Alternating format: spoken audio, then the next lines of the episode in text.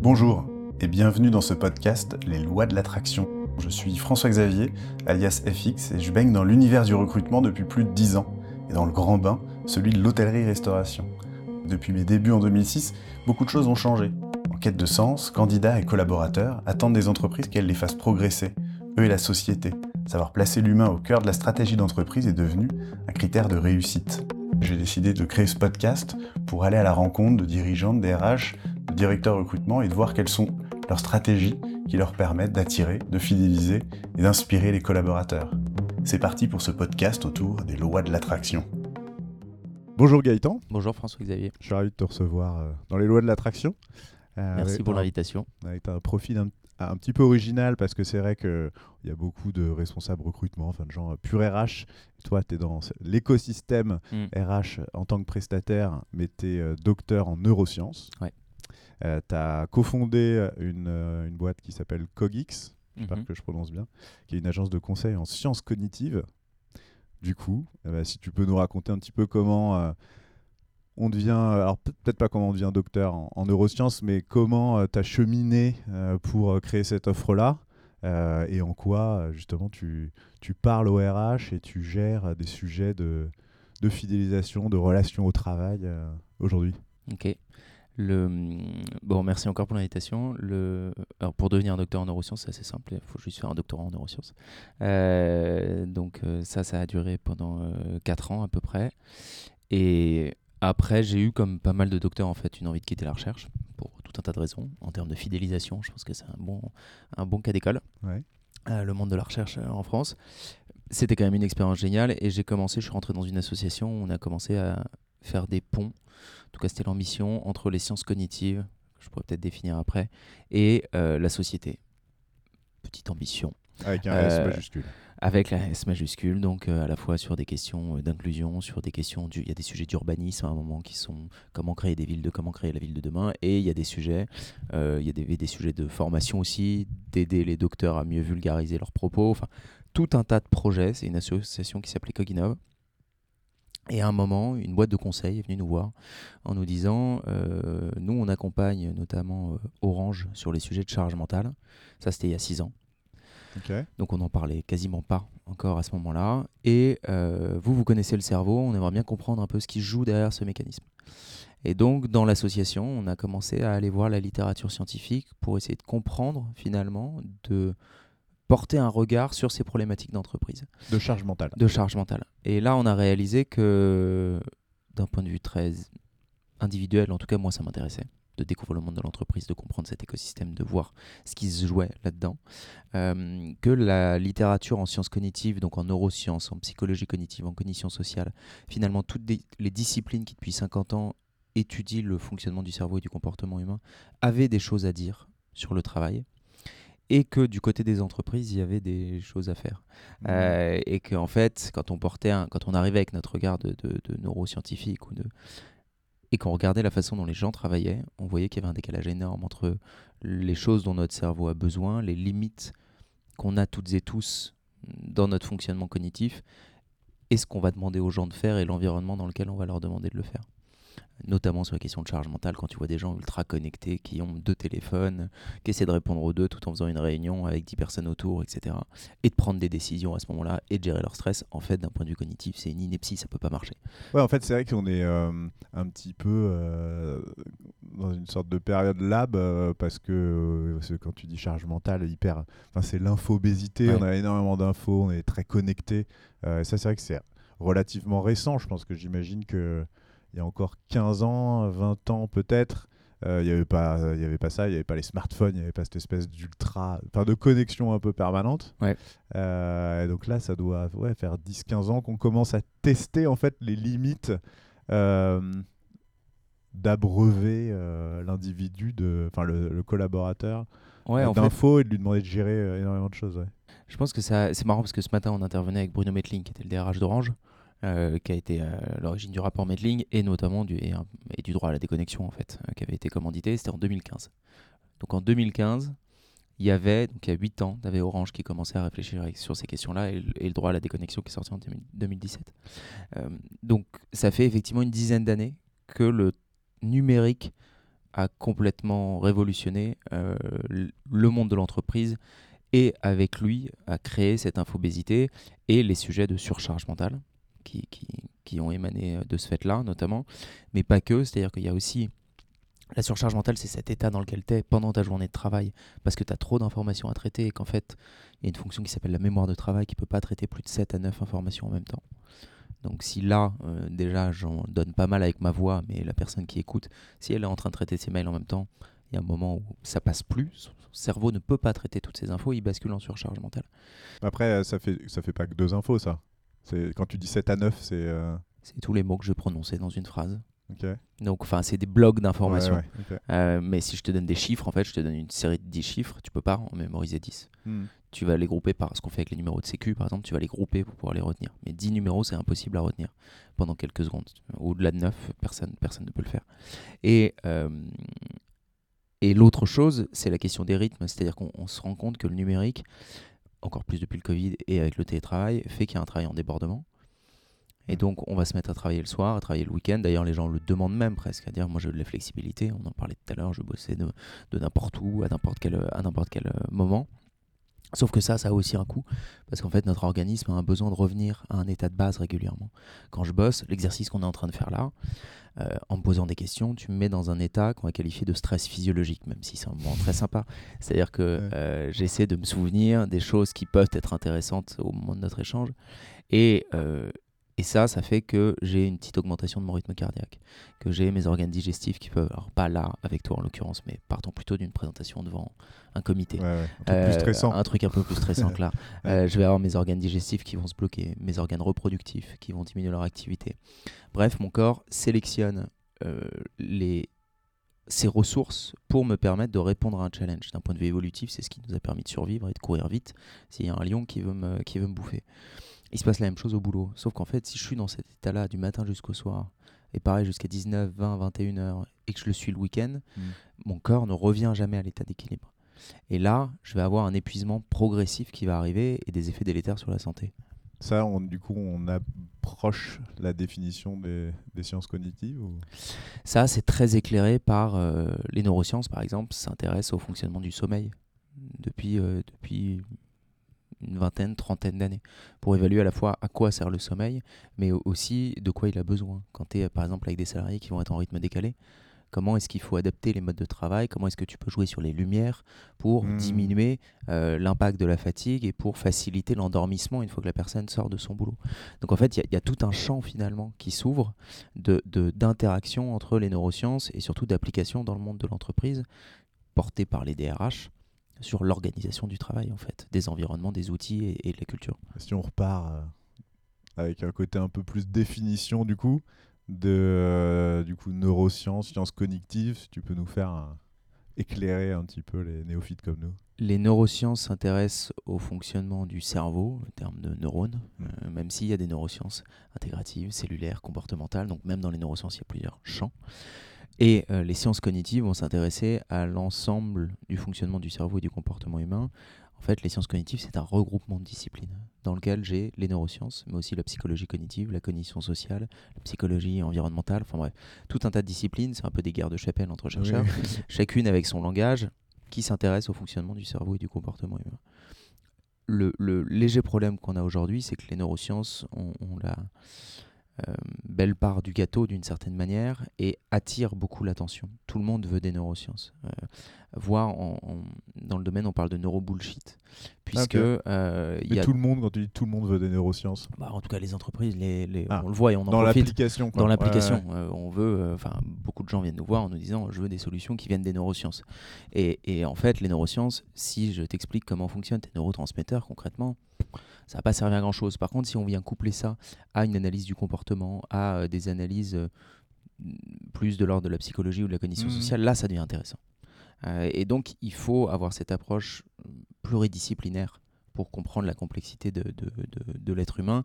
Et il faut faire dialoguer hum, les chercheurs en sciences cognitives avec, comme dans les RH, je pense, il faut faire discuter les différents services. C'est à peu près le, le, même sujet. Et du coup, la porte d'entrée, donc, ça a été ça, ça a été Orange qui est venu euh, vous solliciter par rapport à ce sujet de charge mentale en se disant c'est vrai, euh, bah, ça devait être le, démarrage où on parlait des, des, des, petits sujets où les gens qu'on poussait un peu à bout, le mm, mm. burn-out, mm. qui je pense, ouais, ça, ça, doit être aussi un sujet assez récent. Et c'est surtout, en fait, le sujet peut-être plus récent, c'est le fait que l'entreprise, donc souvent le DRH, la RH, se sente légitime à, aborder le sujet avec ses collaborateurs et être garant en fait de la santé mentale de ses collaborateurs, ce qui maintenant est assez accepté et je pense plutôt euh, manié par euh, des, grosses boîtes ou certains, certaines entreprises, mais et pas par tous, mais en tout cas on est très éclairé sur ce sujet-là. Et donc, c'est comme ça que vous avez lancé par ce sujet de burn-out un peu et que vous êtes rentré dans l'entreprise. Euh, enfin, je dis Exactement. vous, avec on est aujourd'hui on est, on est comme ça. T'es quatre, maintenant on est une douzaine, et, c'est la question de la charge mentale qui nous a fait rentrer, réaliser qu'il y avait un terrain, et progressivement, euh, on a ouvert d'autres disciplines. Aujourd'hui, on s'intéresse aussi au sujet d'inclusion et euh, de collaboration. Qu'est-ce qui fait que notre cerveau va générer, il y a un certain nombre de biais qui viennent euh, influencer notre rapport à l'autre et qui viennent créer parfois des comportements euh, euh, discriminatoires sans forcément le vouloir, qui viennent générer, par exemple, il y a beaucoup de données qui montrent que plus tu montes en hiérarchie, pour les DRH qui écoutent, plus tu montes en hiérarchie, plus tu perds en capacité d'empathie. Ce qui est quand même un peu con. Je monte en hiérarchie et je suis de moins en moins capable d'écouter et de prendre en compte la vie des personnes qui sont autour de moi. Ça, c'est étayé scientifiquement aujourd'hui. Et donc, dire ça, c'est ça permet de déresponsabiliser, c'est-à-dire que les gens ne sont pas forcément euh, les patrons, sont pas, ça ne veut pas dire que les patrons sont des salauds, ça veut juste dire que progressivement on perd cette capacité à lire l'autre. La bonne nouvelle, c'est que les sciences cognitives nous montrent aussi que c'est réversible. Mais en tout cas, c'est un état de fait, et donc il faut mettre en place du coup des process pour être à l'écoute des autres. Ça viendra pas naturellement, même au contraire, ça va se perdre progressivement.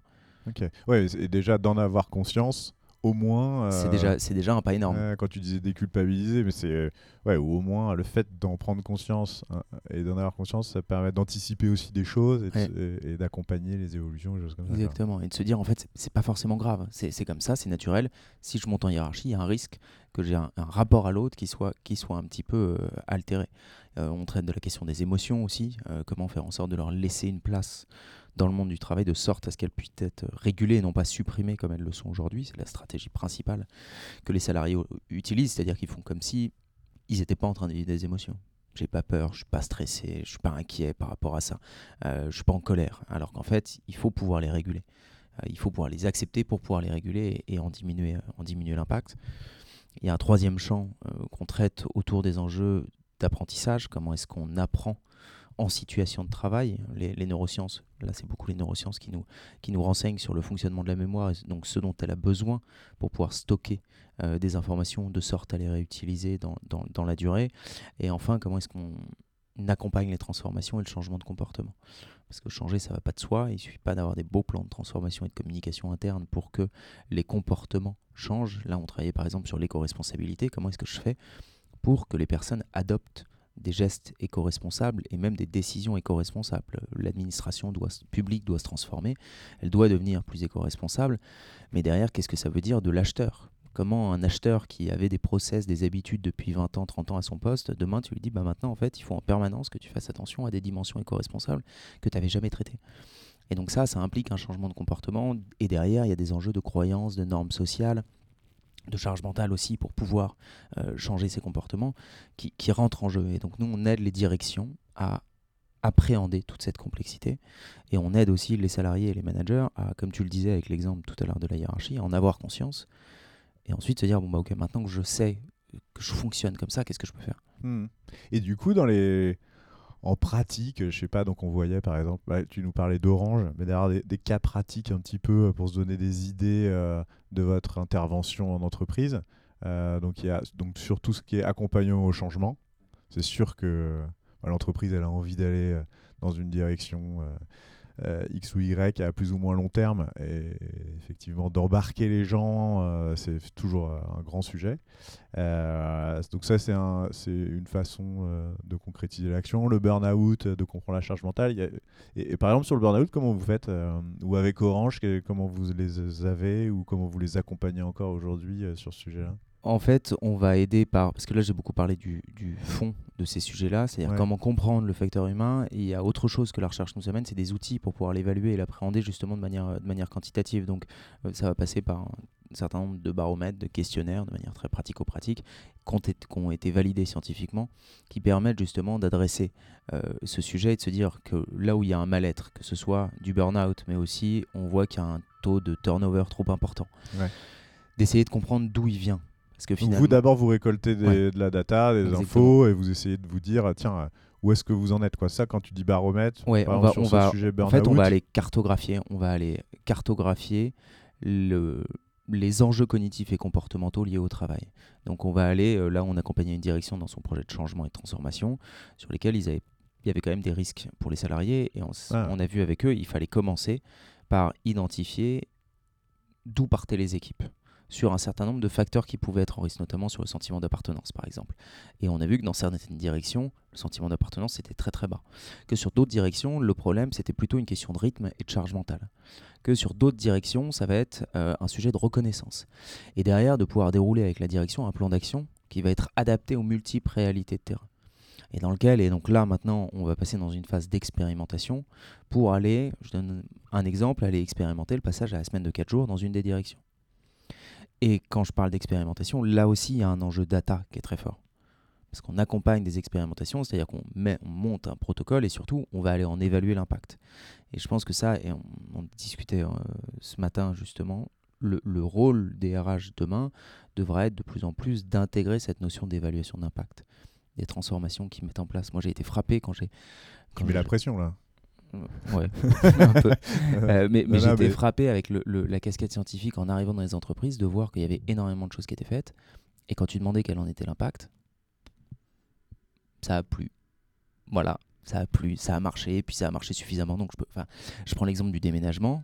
Il a fallu attendre 2017 pour qu'il y ait une étude qui nous montre que lorsqu'on passe de euh, bureau fermé à open space, en fait, on diminue les interactions sociales entre les gens.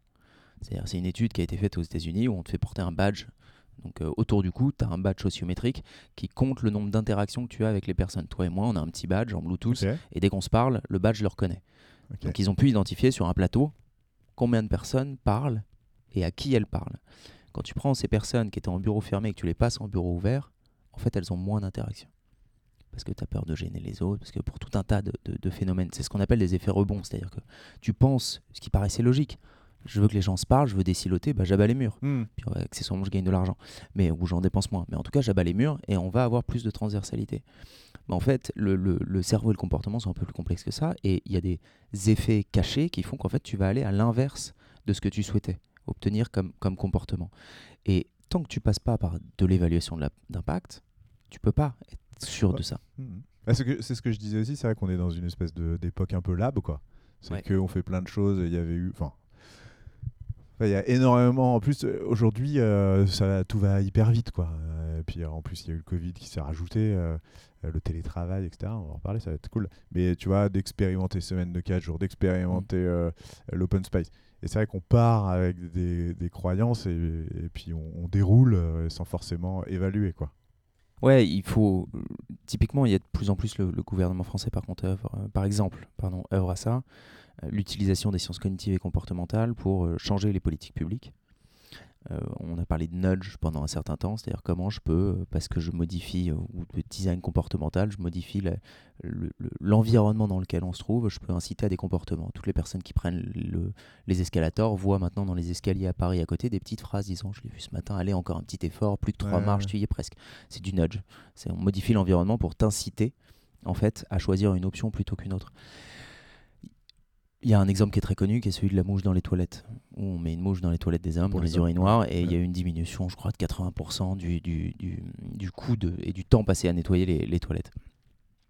Ça, ce sont des choses qui peuvent marcher, bon, déjà que sur des comportements assez simples, et si on les évalue très clairement, si on a vraiment un protocole lab, justement, on se dit, ok, on va prendre un périmètre pilote, on va tester cette solution et on va s'assurer qu'elle a l'impact euh, souhaité avant de le déployer et d'aller euh, embarquer toute une structure, surtout pour des entreprises Ouais. de 10 000, 20 000, 30 000 personnes.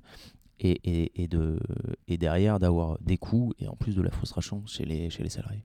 Ouais, de prendre un échantillon, euh, de voir l'impact de ce que, de ce que tu imagines et ce sera peut-être pas celui auquel tu pensais. Et donc ça, sur, le, sur la semaine de 4 jours, tu disais, donc c'est un petit peu ce que vous allez faire comme méthode aussi, c'est tester euh, sur une direction, tu disais peut-être, la, la semaine de 4 jours, de voir l'impact que ça a. Là, on avant de le, le, dérouler quoi. Avant de le dérouler, de voir dans, du coup de voir dans quelles conditions il peut être déroulé et auprès de qui Parce que peut-être qu'on va le tester dans une direction, mais ce ne sera pas pertinent pour tous les métiers. Et en fait, on accompagne, on voit déjà que le, c'est un sujet euh, dont on parle de plus en plus, mais déjà, il y a la semaine de 4 jours et la semaine en 4 jours. On a accompagné Welcome to the Jungle, par exemple, qui, est passé à la semaine de 4 jours. Donc, euh, ils ont diminué le temps de travail de 20% en maintenant les salaires. Et là, en ce moment, on accompagne depuis 6 mois la CNAV, Caisse nationale d'assurance vieillesse, sur le passage à la semaine en 4 jours. Donc, c'est le même temps de travail, mais répartis sur 4 jours et non pas, mmh. et non pas sur 5. Et, typiquement, avec eux, il y a un groupe de volontaires qui a été constitué. Et pendant un an, on les accompagne avec des questionnaires, des entretiens tous les mois, un certain nombre aussi de, de formations, de temps d'échange entre pairs, de, de, de, de discussions de focus group pour comprendre quel en est l'impact de manière quantitative mais aussi qualitative et surtout comprendre qu'est-ce qui a un rôle, qu'est-ce qui dans l'environnement de travail a un rôle facilitateur ou au contraire vient freiner l'impact positif de cette semaine en 4 jours. Et après, du coup, faut... ça va être un nombre d'heures de manière un peu plus basique ou ça va être en productivité euh, de réussir à produire la même chose en 4 jours que sur 5 ou euh, de faire euh, les 35 heures en 4 jours Ah là, c'est contractuel, c'est les 35 heures en 4 jours. Ouais, aussi, ok. Mais mais Welcome to the Jungle, eux, ils ont expérimenté, ils se sont donné 6 mois, ils se sont dit, OK, il y, a deux objectifs. Le ah, premier... 6 mois de test Ouais, ils ont testé pendant 6 mois. Le, test est fini Le test est fini, et ça fait 2 ans, et ils y sont ah restés. Euh, donc ils, arrivent à produire, parce que là, en termes de productivité, pas juste d'heures. Ils arrivent à produire autant en 4 jours que en 5. Que en 5.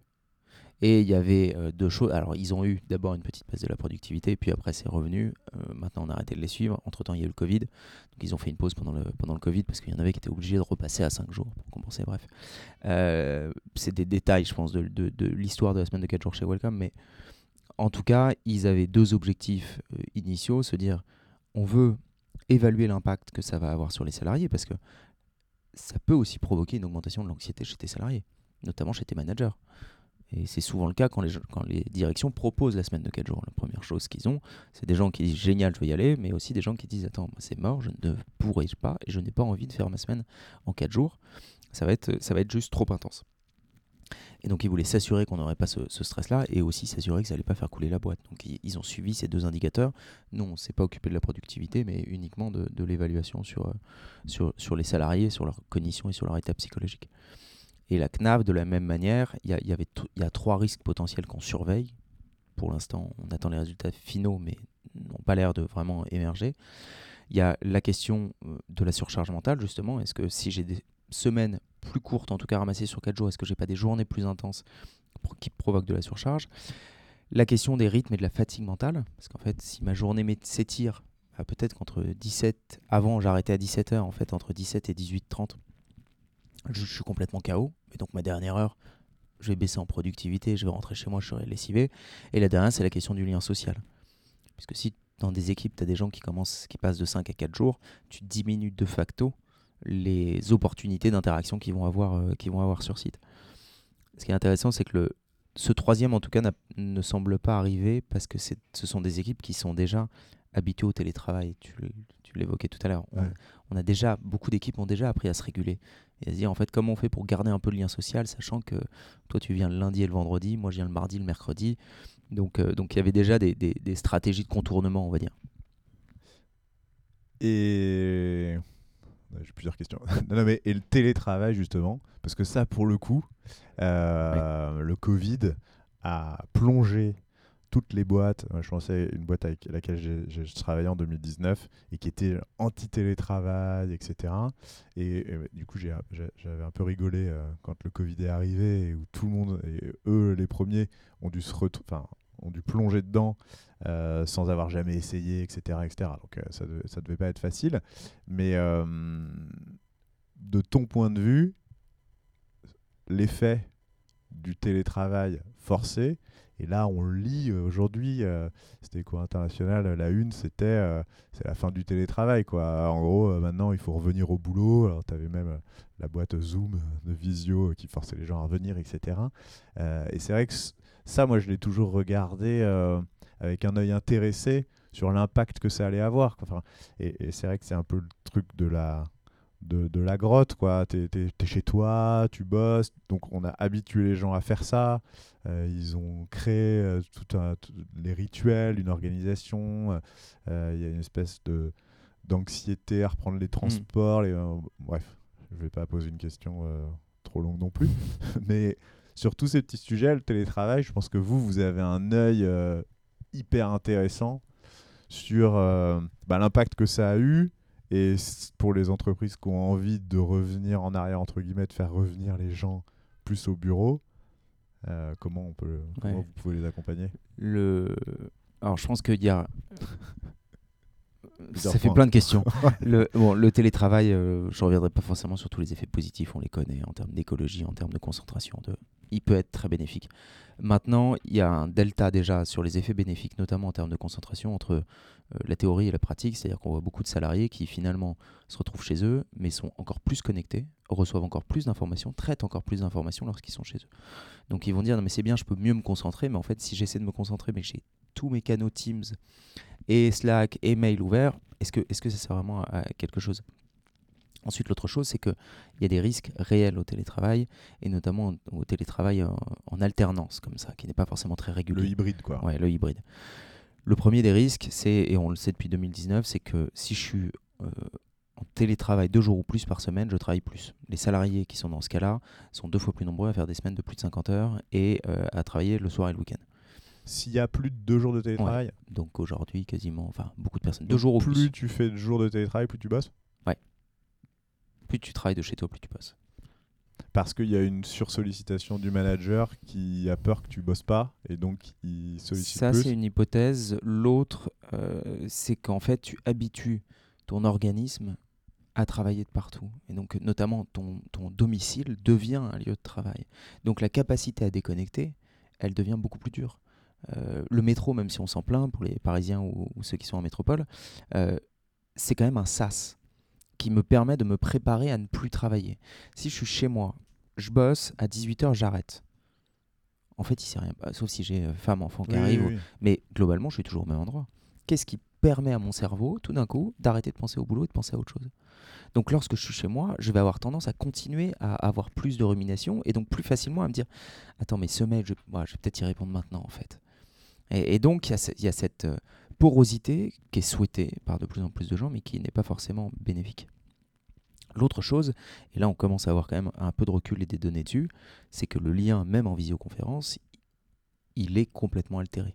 Euh, d'une part, ça provoque plus de fatigue. On sait que Zoom, Teams, pour ne pas citer de marque, la visioconférence est un outil, ou toutes, les, voilà, toutes les marques. La visioconférence est un outil qui fatigue, parce que notre cerveau, en fait, il n'est pas câblé il n'a jamais fait ça euh, sur 20 millions d'années d'évolution, de traiter des informations sociales, un visage, sur un petit carré, sur un espace d'un centimètre carré, qui lag un petit peu, qui est un peu pixelisé. Donc notre cerveau va déployer une énergie pour essayer de comprendre et de traiter des informations qui sont bruitées.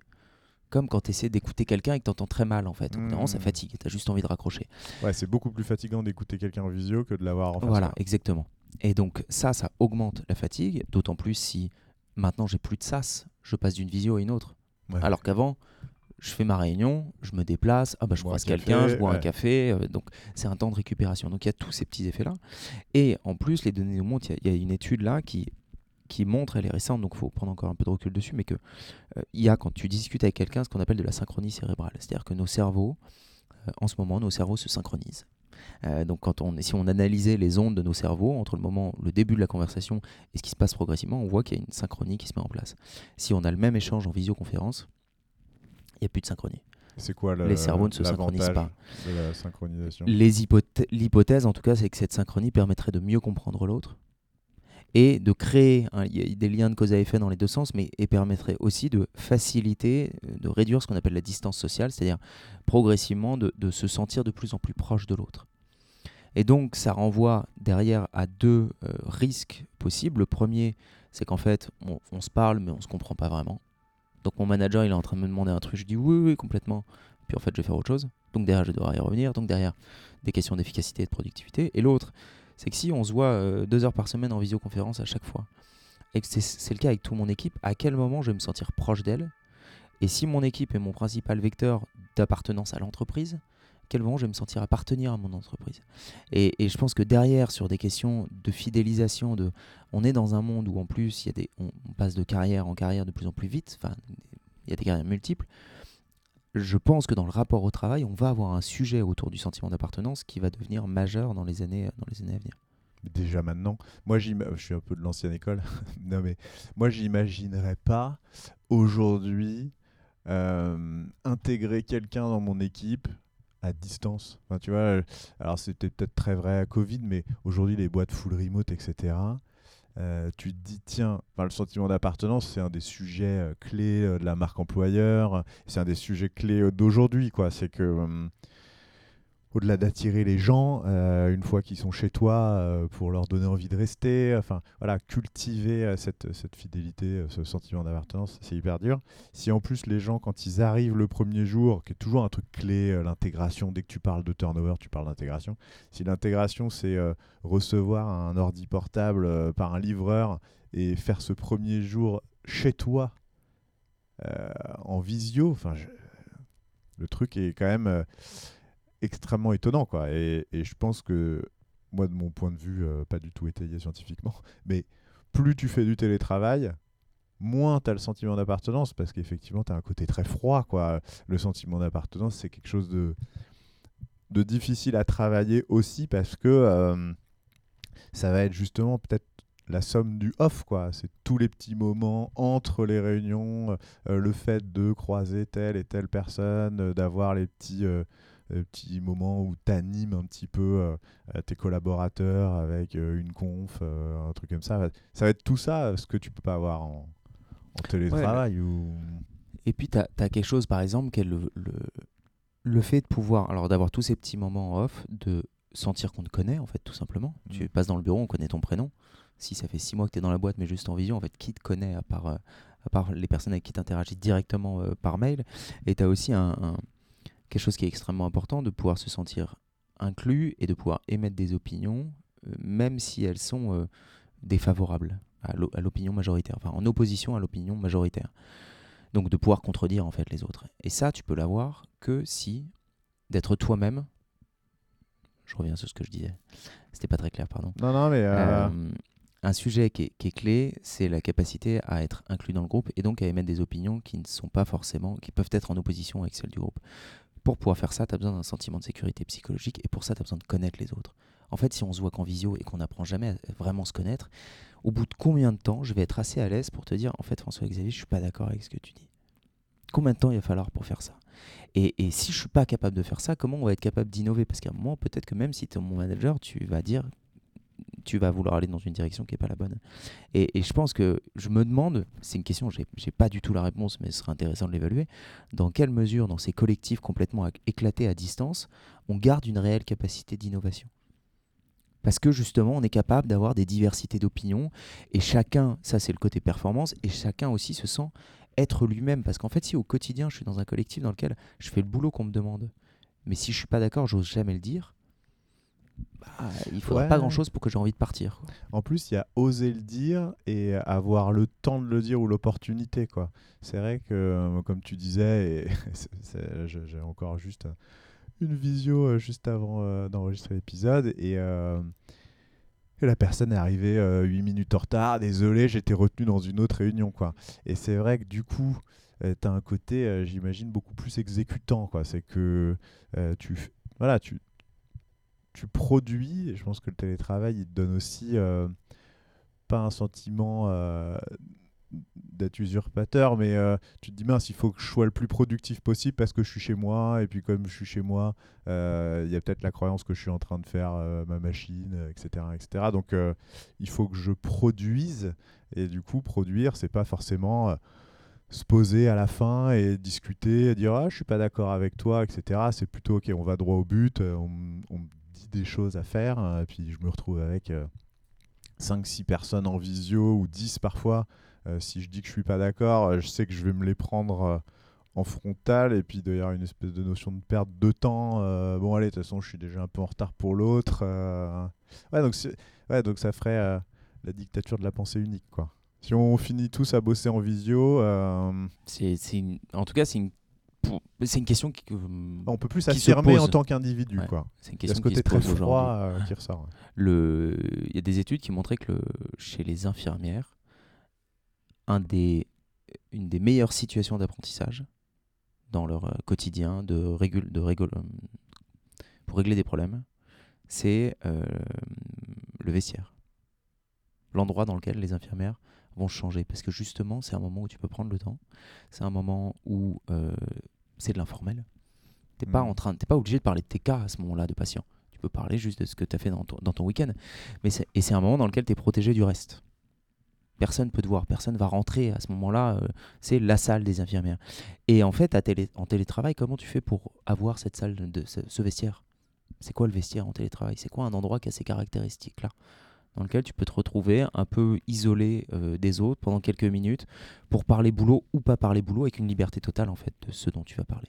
De la même manière que euh, tout ce qui se passe toujours dans le couloir à la sortie de la réunion. On a une réunion hyper importante, on est 12, les 12 sortent, tu en as toujours deux ou trois qui restent, euh, ou en tout cas qui vont discuter jusqu'à l'ascenseur.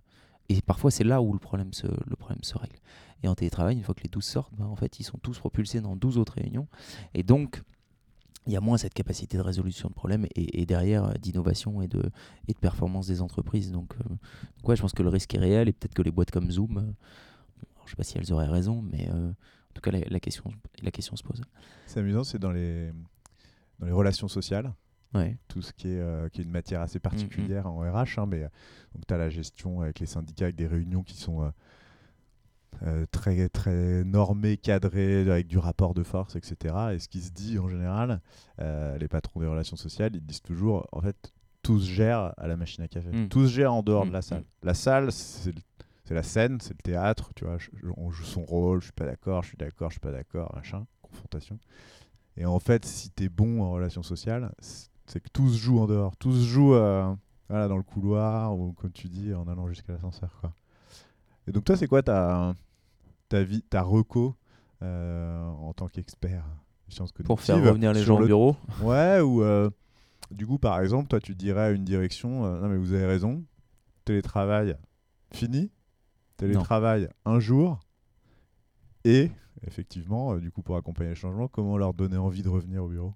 Le... Alors, télétravail fini, non, jamais. Donner envie, c'est un biais, donc Ouais. comment les faire revenir au bureau pardon? Euh, revenir, enfin, revenir 100% non, pour la simple et bonne raison que si on enlève une autre chose qui est fondamentale, c'est le sentiment de contrôle. Si j'enlève à une personne sa capacité à se sentir en contrôle sur sa vie, c'est extrêmement violent. Et, et ça, parfois, c'est quelque chose dont on n'a pas l'impression sur un déménagement. Je fais changer les gens de bâtiment en leur disant bah ça y est, on déménage, mais en fait, je lui enlève un contrôle fondamental. Il passe 8 heures avant le télétravail, il passait 8 heures, de ses- 8 heures par jour au même endroit et tout d'un coup, je lui enlève ça. Donc, il- faut pas le, le faire de manière forcée. Donc la vraie question, c'est ce que tu disais, c'est comment faire, comment donner envie de revenir au bureau. Mince, j'aurais pas dû le dire. Je pense que c'est vraiment ça, c'est aller se questionner sur ce qui fait sens aujourd'hui et encore plus demain pour les salariés. Qu'est-ce qui, a- qu'est-ce qui a de la valeur pour eux? Si c'est revenir au bureau pour se retrouver à faire des réunions Teams avec d'autres gens qui sont en télétravail, si c'est revenir au bureau pour traiter des tâches qui n'ont aucun sens, euh, être en surcharge complète du matin jusqu'au soir et subir mon manager avec des relations toxiques, ça va pas marcher. Donc on en revient, je pense, au, pilier de l'expérience. C'est en fait leur proposer une expérience collaborateur qui donne envie euh, de venir tant dans l'environnement de travail, on est chez Quare, donc on le voit avec des, qualités de locaux, etc., que dans la nature même des activités et du métier. Mais euh, ça implique d'aller interroger et discuter avec les salariés d'une part pour comprendre ce qui a de la valeur dans leur métier et voir comment est-ce que ça, ça peut être à minima préservé, voire accru. Et l'autre chose, je pense, c'est justement de redonner du contrôle aux équipes. De leur dire, en fait, quand vous venez au bureau, inventez vos propres règles d'une certaine manière. Faire, en- faites en sorte que l'entreprise, ce soit chez vous. Que l'entreprise, la façon dont vous travaillez et dont vous êtes le bordel. au bureau, Non, non. ce, ce soit... Ça vous appartienne, on en revient à un sentiment d'appartenance. Et ça, c'est vrai pour tout le monde. Parce que c'est vrai que là, on, on traite. euh, Excuse-moi, je, te- je te coupe un peu, mais là, on parle depuis le départ un petit peu comme si tout le monde avait un peu les mêmes attentes alors qu'il y a peut-être des gens euh, qui vivent très bien le fait d'avoir trois jours de télétravail et d'autres pas bien du tout. Est-ce que... euh, non, tu vois, tu vois ce que je veux dire? Après, Ouais. est-ce que cette notion de contrôle, par exemple, ou ce côté euh, définissez vous-même euh, un petit peu les règles euh, de travail, comment ça devrait être, est-ce que ça c'est vrai pour tout le monde? En tout cas, À une moindre mesure ou euh, noir et blanc j'ai l'impression que le rôle des RH euh, sera de plus en plus de créer un cadre dans lequel chaque équipe, voire aller jusqu'à chaque individu, va pouvoir adapter un certain nombre de choses. Tu prends l'exemple de la semaine de 4 jours, Mm. tout le monde n'est peut-être pas obligé de passer comme welcome et de dire maintenant chez nous c'est 100% semaine de 4 jours. Enfin, la semaine en 4 jours. Peut-être qu'il y a des gens qui peuvent pas télétravailler, par exemple, qui n'ont pas ce privilège-là, et de leur dire, bah, toi, par contre, si ça t'intéresse, tu peux faire une semaine Ouais, en ok. 4 jours. Euh, et, et pareil, de dire aux équipes sur certaines choses, organisez-vous comme vous voulez. C'est deux jours de télétravail maintenant, libre à toi, manager, avec ton équipe, de discuter de comment vous voulez les organiser. Ça, c'est déjà pas mal fait. Euh, entre les journées sur site, hors site, combien de temps vous aurez. Donc, je- pense que ce sera plutôt ça, poser un cadre et donner les moyens aux directions et aux équipes de s'adapter dans ce cadre-là, que d'essayer de trouver quelque chose qui fonctionne pour tout le monde, parce qu'on c'est bien et on le voit, et c'est pas une nouveauté. Les besoins sont, différents. Ouais, c'est ça, parce que tu dis RH, et c'est vrai qu'après, c'est les RH qui peuvent euh, statuer, mais finalement, c'est très managérial. Ça va être par équipe d'avoir ce côté un petit peu euh, euh, d'intelligence managériale, euh, de se dire, euh, bah, cette personne, elle a telles attentes, l'autre telles attentes, comment on va essayer de, de construire un cadre. Ouais, et la Déjà que difficulté. c'était compliqué d'être manager. c'est ce que je me non, mais en même temps-. Ouais, mais en même temps, ça a toujours été difficile, je pense, de manager des gens. Ça l'est de plus en plus parce qu'il y a quand même une notion d'individualité euh, de plus en plus forte. C'est que les gens ont Ouais. de plus en plus envie euh, de s'exprimer et de donner leur avis. Quoi. Ça, je pense que on va pas revenir pourquoi, mais bref, Euh, on a incité les gens à avoir un avis et à pouvoir l'exprimer. Euh, et du coup, avec le Covid, le télétravail, etc., etc., pour moi, le, le- le rôle de manager, il est, aujourd'hui, là, je pense que ça n'a jamais été aussi complexe d'être manager.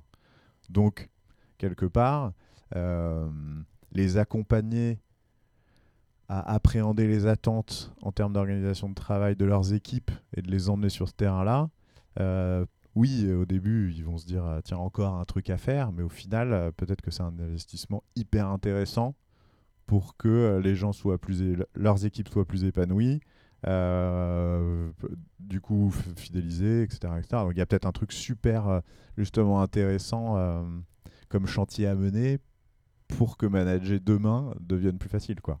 Ouais, je pense que je, te rejoins complètement. On est, on va dans la bonne direction, mais il manque juste, peut-être juste un pas. Et aujourd'hui, effectivement, c'est quasiment ingérable pour un manager parce qu'il y a juste une charge qui s'est rajoutée. Maintenant, il doit gérer encore plus de choses en plus de son métier. Et il doit être à l'écoute. Je pense que la prochaine étape, c'est qu'il soit à l'écoute, mais surtout qu'il laisse son équipe faire. Là, aujourd'hui, il est à l'écoute, il est à l'écoute, mais il gère lui. C'est-à-dire, ok, je vais prendre les avis de tout le monde, et après, moi, je vais devoir mettre en place une solution qui conviendra à tout le monde. Je pense que la prochaine étape, c'est en fait, je vais prendre les avis de tout le monde et vous allez mettre en place la solution qui vous convient. D'une part, lui, ça le libère. Et d'autre part, il s'assure que la solution, elle répondra vraiment aux besoins. Et enfin, troisième chose, ça redonne du contrôle aux équipes. Quand on accompagne nous des équipes à expérimenter, la première chose qu'on dit, et parfois il faut y revenir, mais qu'on dit au manager, c'est en fait, et, dans l'accompagnement, on lui dit, vous, c'est pas vous qui allez mettre en place. Vous serez là au moment des discussions. On va amener l'équipe à identifier si c'est un problème de régulation émotionnelle, de charge mentale, à identifier les solutions qu'elle veut expérimenter. Et vous, presque, vous allez regarder ça, mais vous n'allez pas le mettre en œuvre. S'il faut mettre en place un nouvel outil, de, un, nouvel, euh, un nouveau process d'animation des réunions ou de gestion du planning partagé et de priorisation, en fait, c'est discuter avec vous, mais c'est pas vous qui allez le faire. Ça va être l'équipe, ça va être des membres de l'équipe. Et on voit que d'une part, lui, en fait, ou elle, au bout d'un moment, il se dit bah c'est cool, ça me ça m'allège. Hmm. Et la personne qui le fait, elle est ravie de le faire. Ah ouais? Elle prend, tout d'un coup, elle Ouais. prend des responsabilités et puis elle s'assure de, de, de concevoir quelque chose qui répond réellement à ses besoins. C'est quand même un moment, on n'est jamais mieux servi que par soi-même. Donc, si j'ai besoin d'un truc, plutôt que de, de dire à mon manager et qu'après mon manager me réponde, je lui dis, moi j'ai besoin de A, il revient vers moi avec A', ça y ressemble, ça a la même couleur, mais en fait, c'est pas la même chose.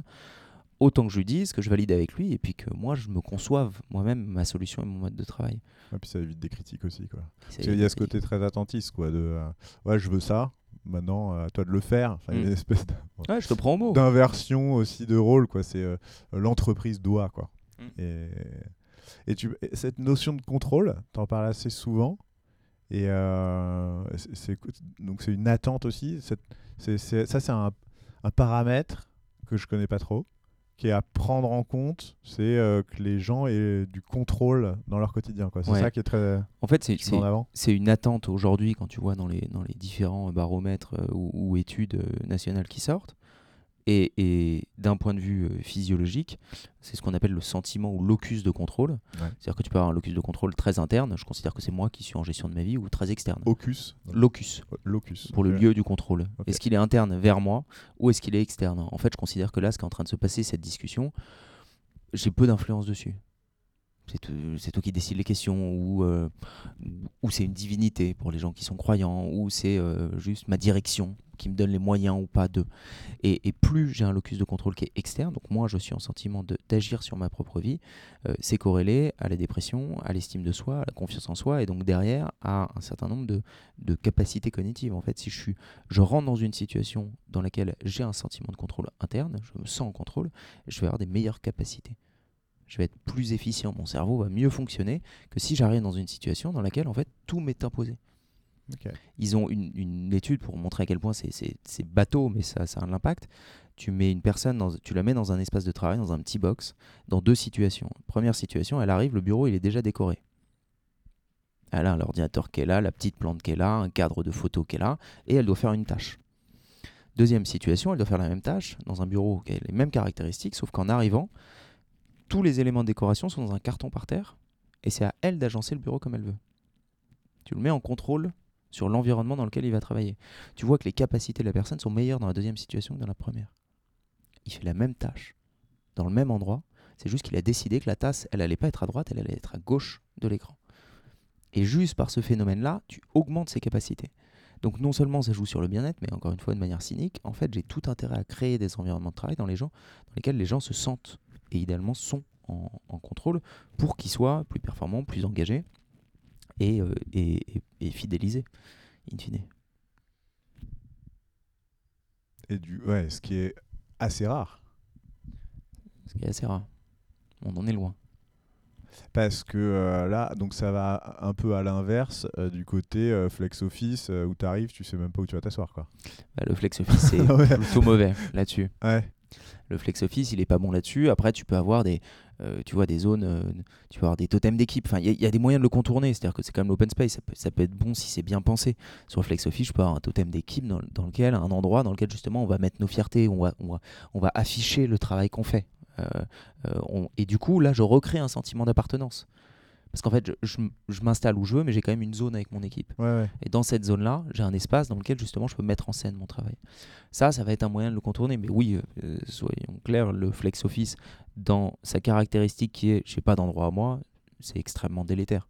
Maintenant, si ce flex office, ça me permet d'avoir plus d'espace pour me concentrer, d'avoir des espaces pour collaborer, dans lequel on peut se lever, dans lequel on peut marcher, dans lequel bah tu compenses. Et, et là où il faut euh, tempérer tout ce que je viens de dire pendant euh, une heure, c'est que euh, il y a justement des effets de bord et peut-être qu'en fait ce qu'on va gagner grâce à des espaces de concentration, grâce à des espaces euh, plus qualitatifs, ça viendra compenser le fait que je perds en contrôle.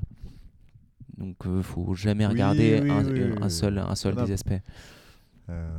D'autres choses pour, pour donner envie aux gens de revenir? Au bureau, Ouais. bah, je pense que le lien social, enfin, c'est- ça, va en soi, mais euh, c'est, aussi, aussi quelque chose qu'on a oublié ou qu'on re-réalise euh, en fonction des moments.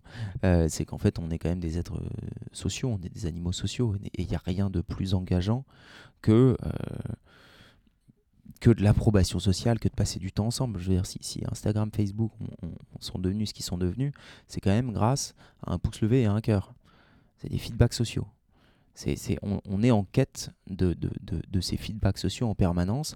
Euh, il, il faut les instaurer beaucoup plus. Il faut, il faut euh, plutôt que de chercher dans les leviers de reconnaissance, à- quand on ne peut pas augmenter les salaires, euh, faire en sorte qu'il y ait de la vraie reconnaissance sociale. Et ça passe notamment par du temps passé ensemble. Et après, avec cette notion de contrôle, justement, finalement, pour euh, donner envie aux gens de revenir euh, au bureau, il faut leur laisser le choix. Quoi. Sur si tu leur doivent revenir ou imposes- pas? ouais, Oui. si tu Oui. leur imposes, tu vas dans le mur, Oui. quelque part. Ouais. Si tu les fais réfléchir à ce sujet-là, et avec ce, ce- ce concept que j'adore, euh, que tu disais sur euh, bah, c'est quoi tes attentes, tu te poses rapidement avec quelqu'un et t'écoutes ses attentes et comment lui, il imaginerait dans l'idéal réorganiser un peu le, le, le- le mode de travail de demain dans la boîte. Déjà, tu, tu- tu- tu te crées une étape Ouais. qui, pour plein de gens, euh, managers, RH, euh, tu te dis, tiens, c'est chronophage. euh, puis les gens ont rarement eu de se poser et d'écouter les autres, quoi. Parce que tu ouvres la porte à, Mm, mm. à la plainte. Mm. Bon, bref, je connais bien le sujet. Mais, euh, mais qui finalement bah, permet aussi d'extraire pas mal de choses. Les gens prennent ce temps off pour vider un peu leur sac, dire ce qu'ils pensent, mettre de l'émotionnel dans, la, dans la relation au boulot. Et, et en plus, ils pourront bah, agir sur le fonctionnement de demain. Quoi. Ouais, et puis tu vois, si tu, si tu les mets, euh, tu prends toute ton équipe, tu, tu te donnes une demi-journée ou une journée, et tu dis, voilà, la, la règle, de quoi vous auriez envie pour passer des meilleures journées au bureau? La contrainte, il n'y a pas d'argent pour ça, c'est-à-dire on parle pas d'acheter du mobilier. Ouais. Euh, et euh, on se donne l'autre règle du jeu, on se donne trois mois pour tester, et c'est vous qui testez. Et vous avez les mains libres. Est-ce qu'il y a vraiment grand-chose à perdre, tu vois, dans la position du manager? Quel est le risque associé à ça? Que les gens disent, les gens ils sont, ils sont, j'allais dire ils sont pas bêtes. Quand tu donnes la possibilité aux, gens de réfléchir sur la façon dont ils travaillent, nous on se rend compte à chaque fois que ce qui en ressort, c'est des gains en efficacité. Les, les gens, ils viennent au boulot, ils ont envie d'être efficaces avant tout. Ils vont pas quand toute l'équipe discute, t'as personne qui va oser dire attends, moi je propose qu'en fait le matin on travaille pas. Personne Ouais, va oser dire ça. Enfin, tu vois, ou alors c'est que tu as loupé bien des choses avant. Euh, les gens sont pas feignants, quoi. C'est ça que tu veux dire. Non, les gens sont pas finis. Est-ce qu'il y a des choses, toi, qui t'inspirent euh, Est-ce qu'il y a des choses, justement, euh, euh, que tu as envie pour. On va, on va commencer à, conclure, mais euh, que tu imagines pour la suite, euh, des conseils à donner, euh, justement, euh, aux RH qui ont envie de, de bien, euh, bien réussir ce tournant euh, dans la relation euh, au travail qu'on a aujourd'hui? Euh, je pense que le, le- pour bien y arriver, déjà, je pense qu'il faut euh, accepter que ça va être long et prendre du temps. euh, prendre du temps pour ça et pas se presser. Euh, le... Moi, ce qui m'intéresse, en tout cas dans les années à venir, c'est qu'on puisse. euh, J'en parlais dernièrement avec euh, un, membre un autre membre de cet écosystème. Et aujourd'hui, on manque. Il y a beaucoup de gens qui en parlent de tous ces sujets-là, mais on manque d'une vue euh, un peu prospective de qualité. Je dis pas que non, on l'apporte, hein, mais en tout cas de qualité sur qu'est-ce qui va se passer à 5 ou 10 ans. Euh, tu vois ce que je disais tout à l'heure sur le sentiment d'appartenance. Si on se projette demain dans un des scénarios dans lequel en fait il y a de plus en plus de télétravail, les gens ils quittent leur boulot tous les 2 à 3 ans, euh, voire demain il y a de moins en moins de contrats et de plus en plus de freelance. Donc ça veut dire qu'on va se retrouver avec une, une génération, un monde du travail dans lequel il y a un sentiment d'appartenance qui va être potentiellement très fragilisé. Il y a euh, des rythmes qui vont être complètement décalés et euh, un lien social complètement euh, perturbé. Tu rajoutes à ça une petite crise climatique qui est en train d'arriver et euh, une, dissonance qui va être de plus en plus forte entre des aspirations d'une génération, je ne vais pas parler du côté générationnel, mais les aspirations de gens qui disent moi au quotidien j'ai conscience de cette crise et je veux agir pour, et quand j'arrive au boulot en fait je vois qu'on fait tout l'inverse. Donc il y a un rapport au travail en fait qui va être très fortement perturbé dans les années à venir et je pense qu'il serait intéressant de manière collégiale que les entreprises puissent se poser là-dessus. Euh, qu'il y ait des réflexions inter-entreprises, d'avoir 4, 5 boîtes qui se disent Attends, nous, DRH, peut-être que ça vaut le coup qu'on se pose autour de la table et qu'on ait un peu d'auteur de vue pour anticiper sur ces, sur ces sujets. Peut-être que ça se fait quelque part et je suis pas au courant, mais en tout cas, ça, je pense que ce serait, ça fait partie des évolutions intéressantes selon moi. Quelque chose à rajouter ou c'est le mot de la fin, euh, Gaëtan?